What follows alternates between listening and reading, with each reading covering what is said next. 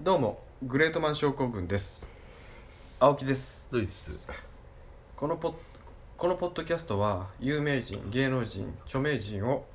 勝手に調べて掘り下げてなんだっけ勝手に調べて掘りその人その人たちからその人たちから生きる助言や、うん生きる教訓や生きるヒントうをん学ぶポッドキャストです、全さ然さっき違えな土井くん前回言ってない言よってないねんだよねうんあけぼの会土井くんがだってこれは絶対やんなきゃまずいよって言われて、うん俺言うようにしてんだよ、そうだよねやんばいと思って今気づいたそう表大情吉途中で「は目っ!」の動きて顔したわそうそうそうそう やってねえって瞳孔の開き具合そうやってねえって顔してるうん一応これはやんなきゃって言ったかうらんそう俺だね言ってんのそうだねあごめんごめ俺んが逆に言いたくないご方めだからんねごめんごめんごめオんッケーオッケーはいじゃあいきなりだけどうん土井くんってさうん手術したことある手術をね今までであの生きてきー嘘なしだよね嘘なしん場の流れだあのと言える範囲でねこの流れだと僕は引かない範囲だよね分かった分か ったこの流れだうとしてるって言った方がいいと思うんだよんいねやそんなことは本気で言っていいよマジで言っていいいいないんだよねああないんメだスとか入れたことないんだよね今までじゃあ大きい病気ないんだね大きいよくないんだよね骨折とかもない音もないええどういう感覚なのかわかんないね俺ってじゃあ逆に言うと今まででかいものって何でかい怪我とかウイルス性胃腸炎あああれはもう3日三晩違う違うそれ最近の話じゃない違う違う違う違ういつえーっと高 2? なんでいやあのウイルス性胃腸炎って風邪になるじゃん、うん風邪のウイルスが腸に行くの、あはいはいはいは行く場合があるのあわかるわかるその時になる病気なんだけど、うんうんもう3日三晩口から、うんケツからう、んもうお物が出出てるまくりって感じだねえー、止まら ないうん実家住んでたんだけどその時は、うん母親呼んだもんねうんこしてる 時に「もう来てもう来て来て」ってでな「どうしたどうした?」って言ったら「お盆と俺の背中さすって」っつってだかお盆ないら吐くからああうんこも出るし吐くからお盆じゃダメでしょいやでもでもあーっつっいてやいやおう盆んお盆ってさあのお茶とか持ってくいれるやだからあのよく風呂場でこうかけるやつあるじゃんオッケーでしょオッケーオッケーそうお盆はあれだよそうオッケーオこッんケーな平べったいそうそううそうねあのあれでねカツ丼とかのせるやつねそうそうそうそうそれじゃないそれじゃないいやお盆っつったじゃんオッケオッケーーうんねオッケーうんあの時きつかったねあれうんきつかったねあれ C, C をさまよったよねあれは死んだあ死んだと思うよ一回あの時ああの時一回死んだの時死んだじゃあ今第二の人生だそうそうそうそうあ本当うんでえ他にだって包茎手術してなかったっけ包茎手術してないねあしてないのまだまだね、あ本当、うんこれからやっかぱ切るのはちょっとね怖いか体にメス入れるの怖いんだよねああ、うんピアスとかもしてないもんねいやしてないね あと唇にヒアルロン酸入れてるでしょえこれは入れてるねあ入れてるよねうんジョリーに習ってねうん、アンジェリーナねじゃないとそんなにゲルゲじゃないもんね、ゲルゲじゃないね、うんでも言うほどゲルゲじゃないんだよ、そうなんだよねう自分でよく見るとそうでもないんだけ言うど、ほどゲルゲじゃないんだでよも、これうんでかい方だよでかい方なんだけど、うんでも本当のゲルゲ界からしたらゲルゲ本当のゲルゲに聞いたんだ持よ、ってて本当のゲルゲ界って何いや本当のゲルゲルゲ界があるんだよやっぱり、うん唇に唇ゲルゲ界ねそううんで聞いたの、俺俺的に、うんあこれゲルゲだなっていう人いたんだよ、うん会社にこいつはうんうどうすか俺も結構言われるんですよねって言ったん、ら、うん別にいいじゃんとちょっと大きいぐらいじゃんっつって、え、ちょっと大きいんじゃんやっぱ、うん、でも全然ゲルゲではないゲルゲだよ、うん俺からするとゲルゲあまず青木さんちっちゃいからね俺ちっちゃい唇ないよないってことはねえよ ないってことはねえよ人間じゃねえじゃん、そうそうそうじゃまあ、石原さとみとか、うん井上和歌とか見てるとああーやっぱまだゲルゲ感ないなと思うよ俺も俺のあれ唇ははゲルゲじゃないいやあれはいいゲルゲだよどういう悪ゲルゲだよ俺悪ゲルゲ悪ゲルゲでも結構形は綺麗なんだけどねいやそうでもないなんかね、うんたらこみたいだよねたらこを上に2つ乗せてるみたいあ本う当、んまあいいやいいやうん、あとあれでしょ直毛器手術でしょあまあまあまあね、うんそうねはいうるせえよ早くしろそれは言うなわかったわかったわかった早くし僕はね手術じゃないんだけど、ろうん大学生の時うんあの右腕の骨を折っちゃってね右腕の骨右腕の骨だから今こ右腕もこいや持ってるわけじゃないんだけうどんうんでも自然と触ったねやっうぱんね触ってるね不思議なもんでうん気持ち悪いそれがねなっていう気持ち悪いけどねうんで夏休み前日にやっちゃったもんだからうんまあ地獄の夏休みだね超かわいそうじゃん前日だよなんで映画の撮影中それがなその大学のあそっか大学かそそっうかそっかそっかそっかそっかその夏休みの前日にうん撮影しようってなって、うんその日に怪我しちゃったんだよねで骨折しちゃったんだよね何やっちゃった撮のえ何やっちゃったの撮影中撮影中に焦げちゃったんだようん転倒しちゃったんだよ、うん転倒っつっても俺が別に勝手に焦げたわけじゃなくて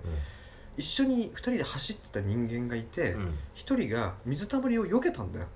うん避けたのをうんが僕にぶつかって、うん僕が転倒したって形なん絵で的には面白いけどね映画撮影したらねあでもね、うん衝撃映像に近いよあんまこうあれなんだそう話には入れられない感じなんだあっていう声が入ってるしねカメラももガタガタって言うし、うん でまあ地獄の夏休みと、うんで何にもできないうん海にも行けないうん夏合宿にも行けない、うんオナにもできないもんねそううんスポッチャも行けないしバイトもできないし、ズボッチャね入れてきたねそうそうそうそう大学生あるあるだそねうそうそうそうそう大学生といえばスポッチャじ確ゃんかになもう行ってねえもんな卒業とでも同時に右腕骨折したらいけないじゃんいけないいくらサッカーやれてても、うん使わないって言っても気になるし、うん痛いし痛えしねううんん楽しめないじゃん、うん釣りぐらいだねできるならスポッチャできるとしたらあそうだね釣り具合だね、うん釣りぐらいだあねとちょっとしたゲームだ よねちょっとしたゲームだうねんでただひたすら本当にランチの女王の再放送を見るしかないっていうあはいはいおそれこそ本当に再放送のランチの女王を見るマシンとかしてたよね、あはいはいはいおうん、で今度ゲーム、うん僕の夏休みをうんで僕バージョンを出してもらえないかなとうんやるコマンドはうん飯うんトイレうんランチの女王、うんダミンこの4つのパターンをただただ繰り返すだけのゲああなー るムほどねなるほどねとで夜一人うんうん悔しさで泣いたらゲームオーバーとはいはいはいうんなるほどね虚しさとね虚しさと切なさとね悔しさと、はいはい愛おしさ と、うん心強さが出た両ら、方ねそうゲームオーバーっていう出ちゃってんじゃん ゲームオーバーじゃなくなっちゃうよそうだね心強いですよ出たらまあこんなクソみたいな会話はそろそろおしまいにして、うん本編のクソじゃない会話がないけどねうんまあいいやうん食い気味にクソみたいな話言わないでくんないかな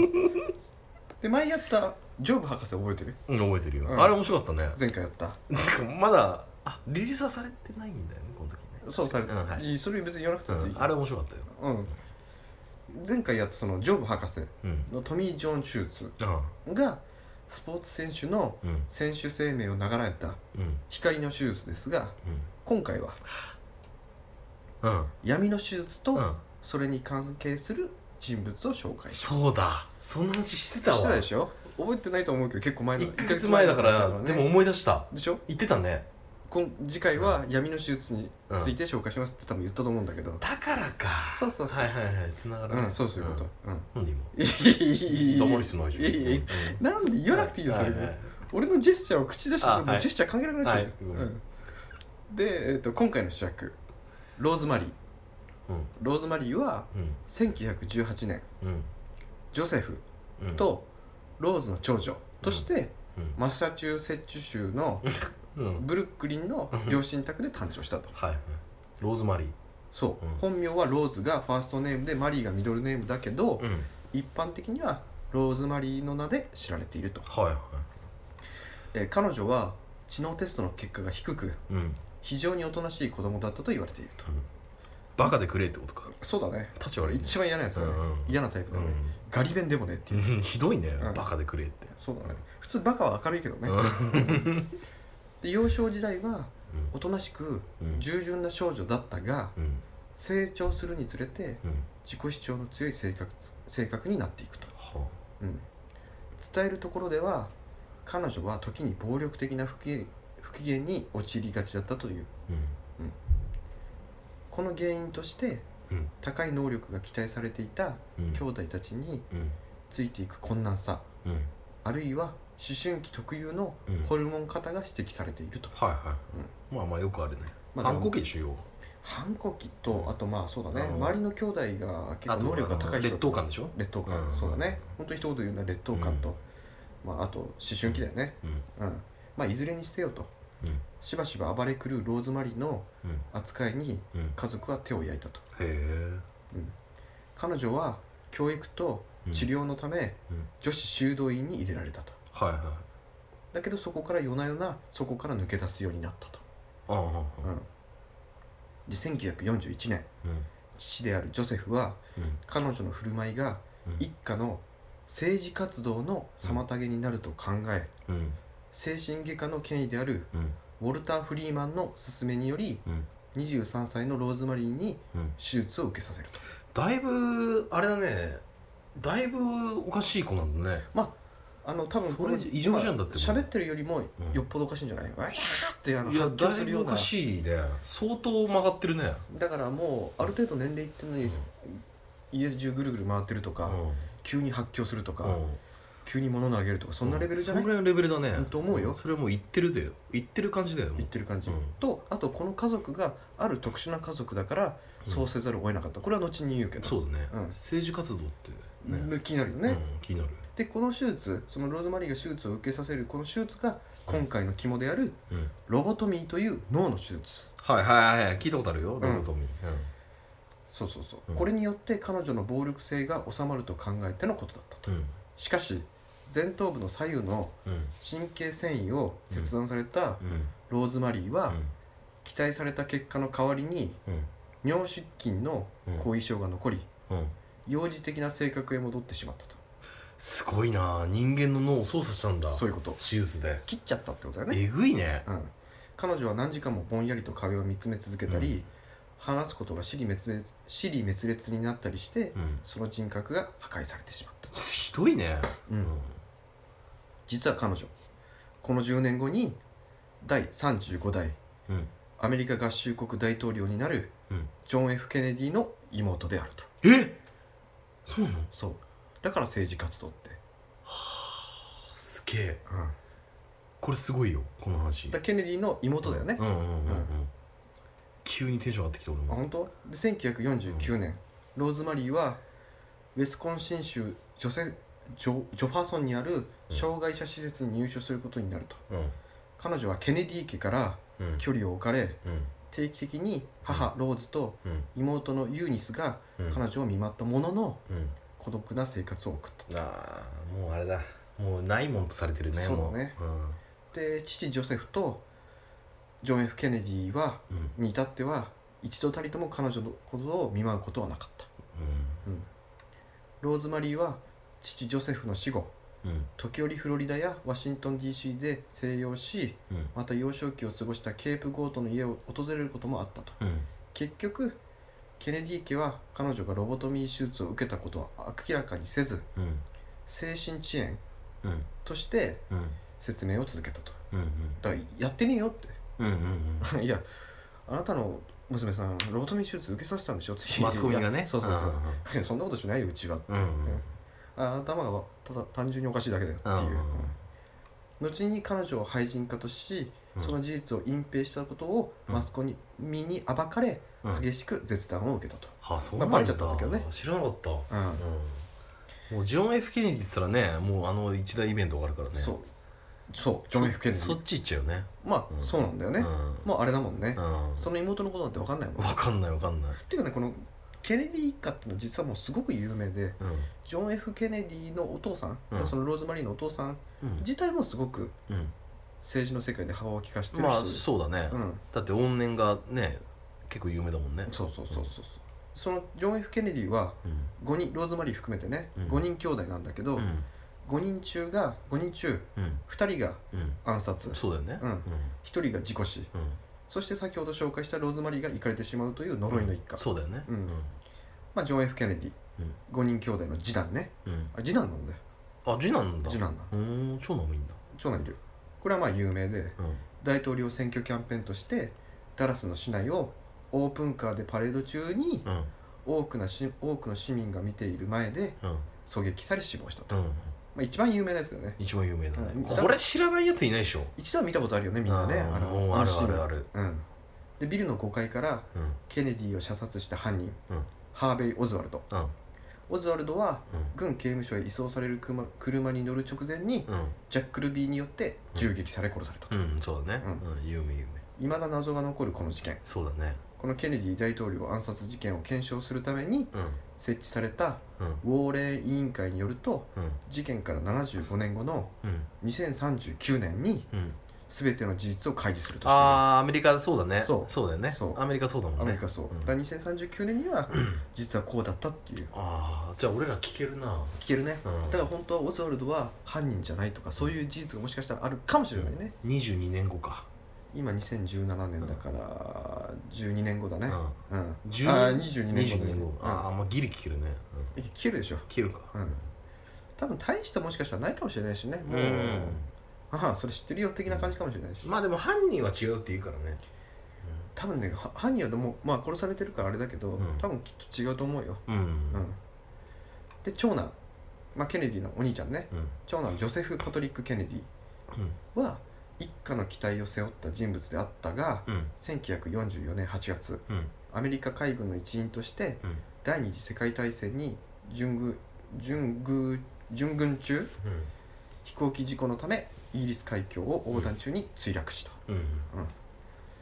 でジョン・ F の弟うん三男うんロバート・ケネディはうんケネディ政権下で司法長官となりうん兄ジョンの暗殺後うん1968年のうん大統領選挙の予備選を戦っていたさなかうんカリフォルニア州のロサンゼルスのホテルで遊説中にうん不可解な状況下でうん大学生のサーサーハン・ベシャラ・サーハンうんうん2回来たね2回来たねサーハン・ベシャラ・サーハンンうんで要はサーハン・サーハンだよねあまあそうねうんサーハン・サーハンうんに暗殺されてたうん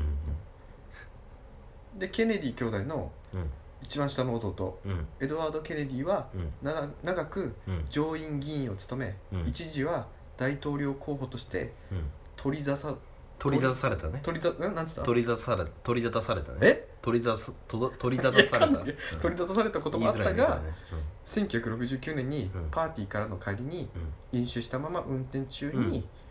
誤って川に転落しうん同乗していた女性秘書をうん水死させる事故を起こしたとうんうん事件後警察警察への通報がうん9時間以上も遅れるなどうん不可解な行動に不審が持たれたと、うんでこの事件によって事実うん大統領への道は道は閉ざされることになる、はいはいまあ、スキャンダルを起こしちゃったからね、うんううんんすごい一家だねしかしそううんでさらに下の親族、うんまあ、要はその5人兄弟のうん息子たちと息子娘たちだね、うん三男ロバート・ケネディのうんうん次男うんうんちょっと分かりづらいけどいやわかる全然わかるでしあょわかる、次男であるデビッド・ケネディはうんうん父の不慮の死をきっかけに常習的な麻薬中毒になったとうんでクリニックで治療を受けるものの回復できずうん1984年にうん麻薬の過剰摂取でうん死亡オーバードーズ急死オーバードーズで急死したと、はいはいでデビッドは亡くなる数年前にうん次のような書き残しをしているともし祖父が生きていたらうん僕もローズマリーおばさんと同じ目に遭っていただろうんう一族の厄介者としてうん一族の写真から消されていたに違いないとはあ怖いこと言うね怖いよねうんあージョセフねジョセフおじいちゃんをねそうそうそうそうで三男ロバートの三男であるうん三男そう三男の三男ね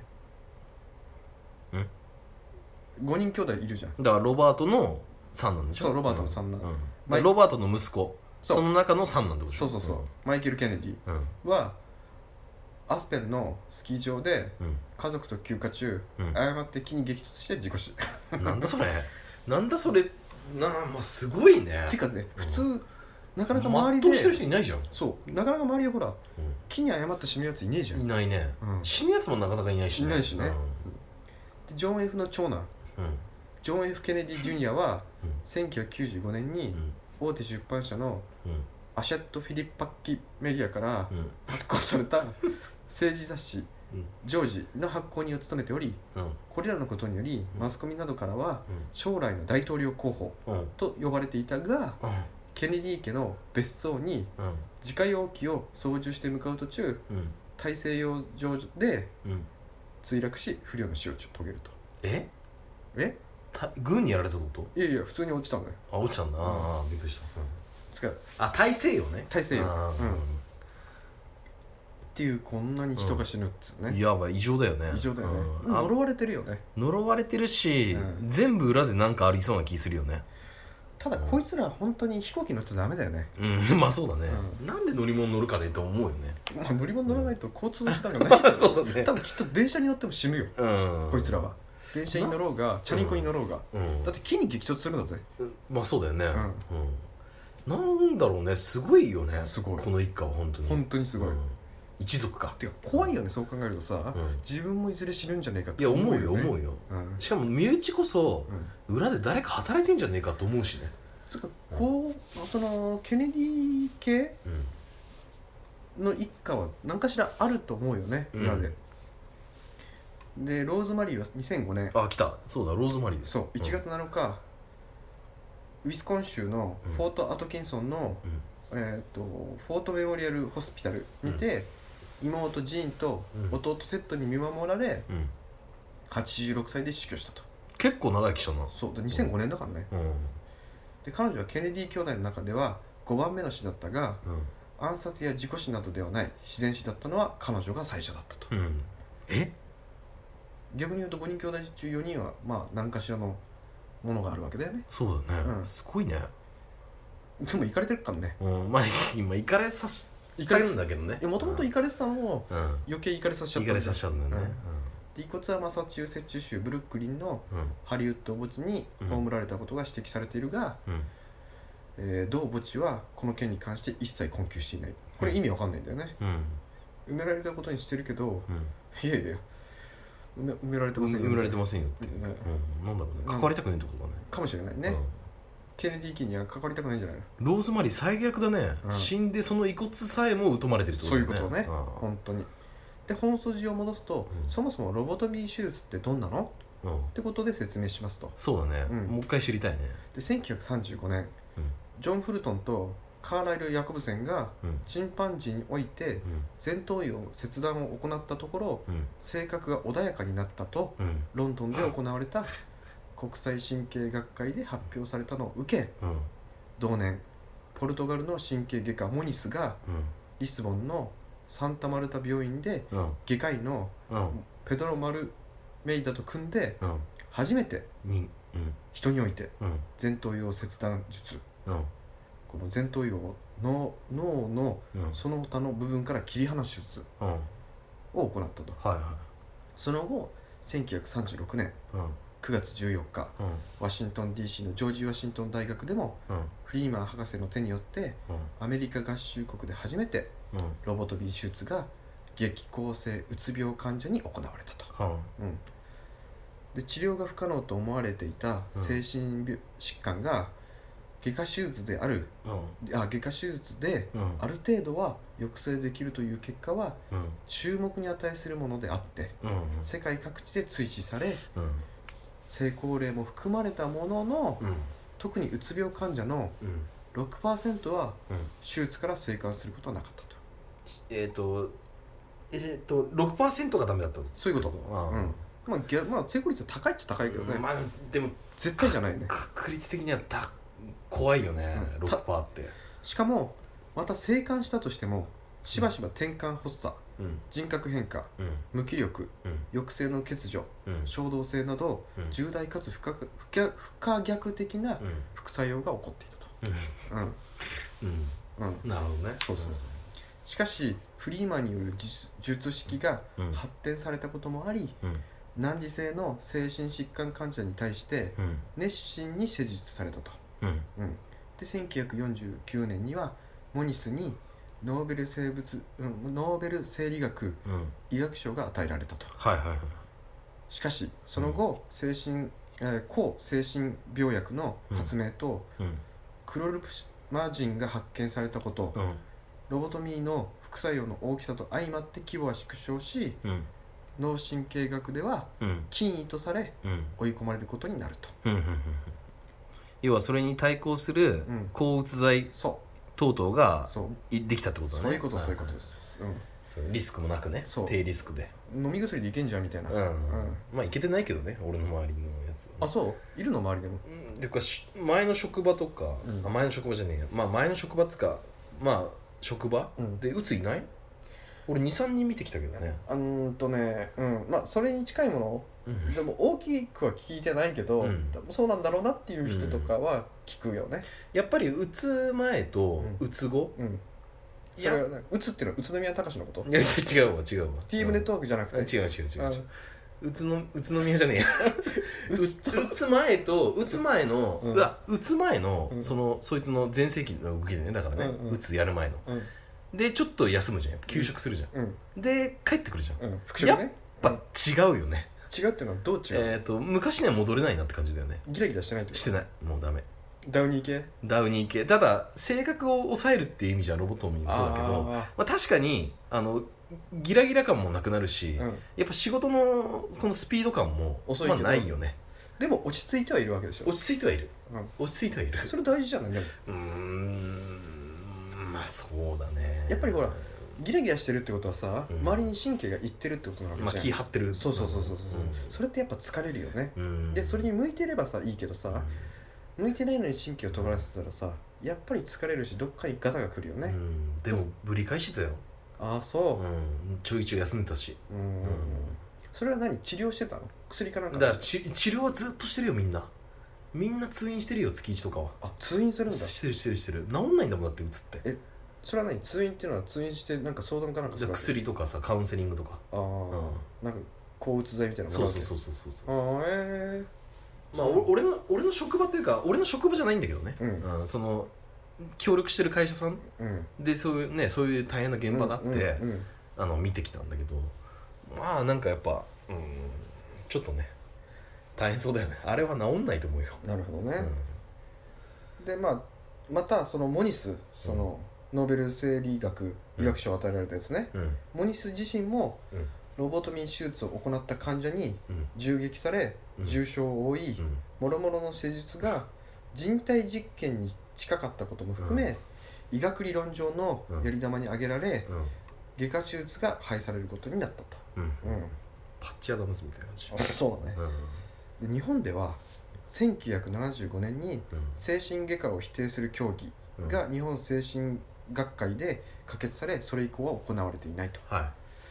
日本であった事件で1964年いうん海外スポーツライターの桜庭昌司はうん妹夫婦と親の介護について口論になりうん家具を壊してうん駆けつけた警官により逮捕あ精神鑑定にかけられるとうんで精神病室と鑑定されたうん桜庭昌司はうん精神外科病院にうん所入院となりましたとうんで病院内で知り合った女性がうんロボトミー手術により人格が変わってしまいうんその後自殺したことに激怒うん執刀医に詰め寄ったことで危険だとして、うんロボトミーの一種うんチングレドミー手術を強行されると、え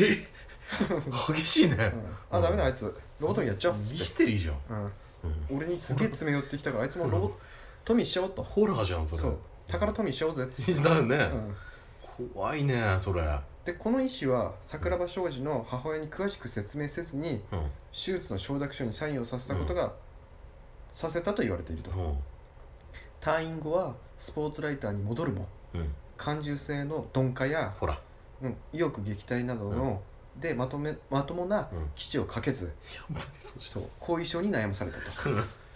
でロボトミー手術のゃん問題点を世間に知らしめるうんうんとしてうん執刀医のうん殺害とうん自殺を目論みうん医師の自宅に押し入ったとうんで医師の母親と